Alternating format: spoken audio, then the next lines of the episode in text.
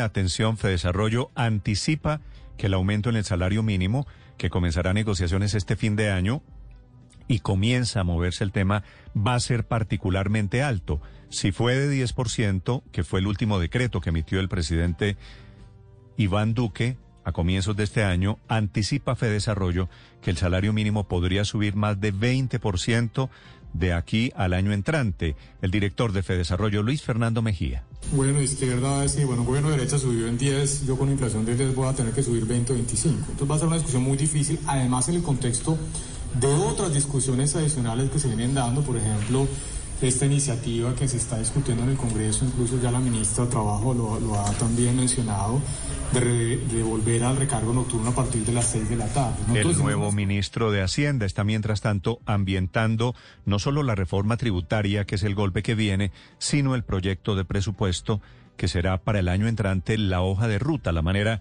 en que el gobierno se moverá aunque ese presupuesto fue publicado y entregado por el gobierno saliente, tema que no le gusta al nuevo ministro de Hacienda. Eh, eh, ahí está eh, esta, si se quiere, característica muy peculiar que existe en Colombia de que un gobierno saliente presente el presupuesto del primer año del gobierno entrante. De pronto ustedes deben reformar esa norma y decir que el primer año del gobierno en, todos los procesos presupuestarios.